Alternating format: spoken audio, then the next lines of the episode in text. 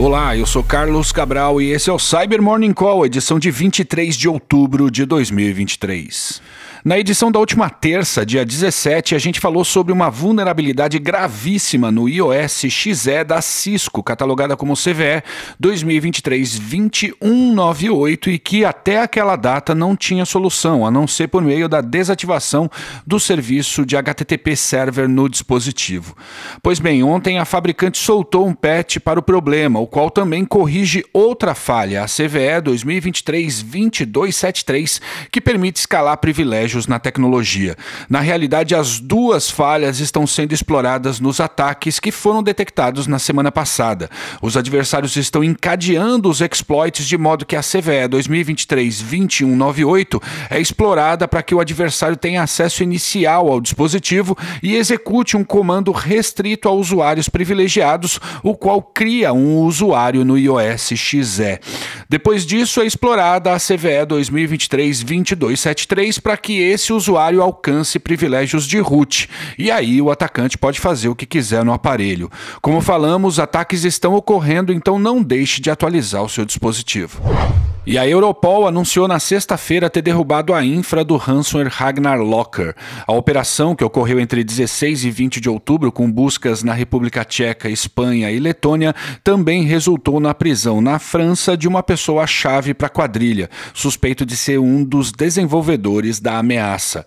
As autoridades coletaram o depoimento de cinco outros afiliados da quadrilha, o que aconteceu na Espanha e na Letônia. Já os servidores e o portal de vazamento de dados foram tirados do ar e apreendidos na Holanda, Alemanha e Suécia. O Ragnar Locker surgiu pela primeira vez em dezembro de 2019 e é conhecido por uma série de ataques direcionados a entidades de infraestrutura crítica em todo o mundo.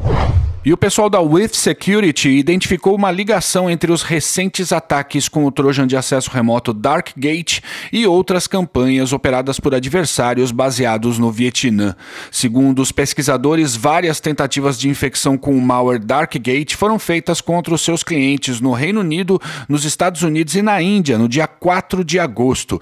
E ao analisar os documentos usados no phishing e os métodos de ataque, se identificou uma semelhança com as campanhas recentes recentes envolvendo o InfoStealer DuckTale. Esse padrão se resume no uso do Canva para montar os PDFs usados no ataque, os quais possuem os mesmos metadados e indicação do autor, no uso do EZ MSI para montar o arquivo MSI e nos metadados presentes no arquivo LNK. O Darkgate é um Trojan de acesso remoto que surgiu pela primeira vez em 2018. Ele geralmente é oferecido como serviço e é um malware versátil, empregado em várias atividades, como cryptojacking, roubo de informações e ataques de ransomware.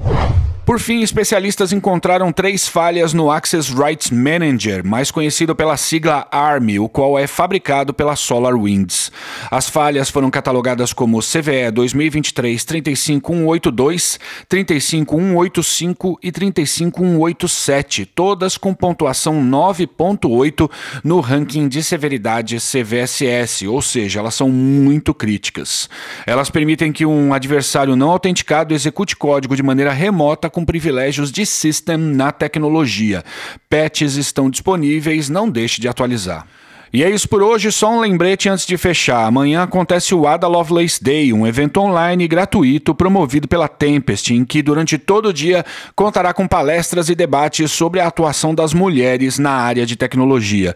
Ainda dá tempo de se inscrever, estou deixando o link para isso aqui na descrição. Muito obrigado por ouvirem o Cyber Morning Call e tenham um bom dia.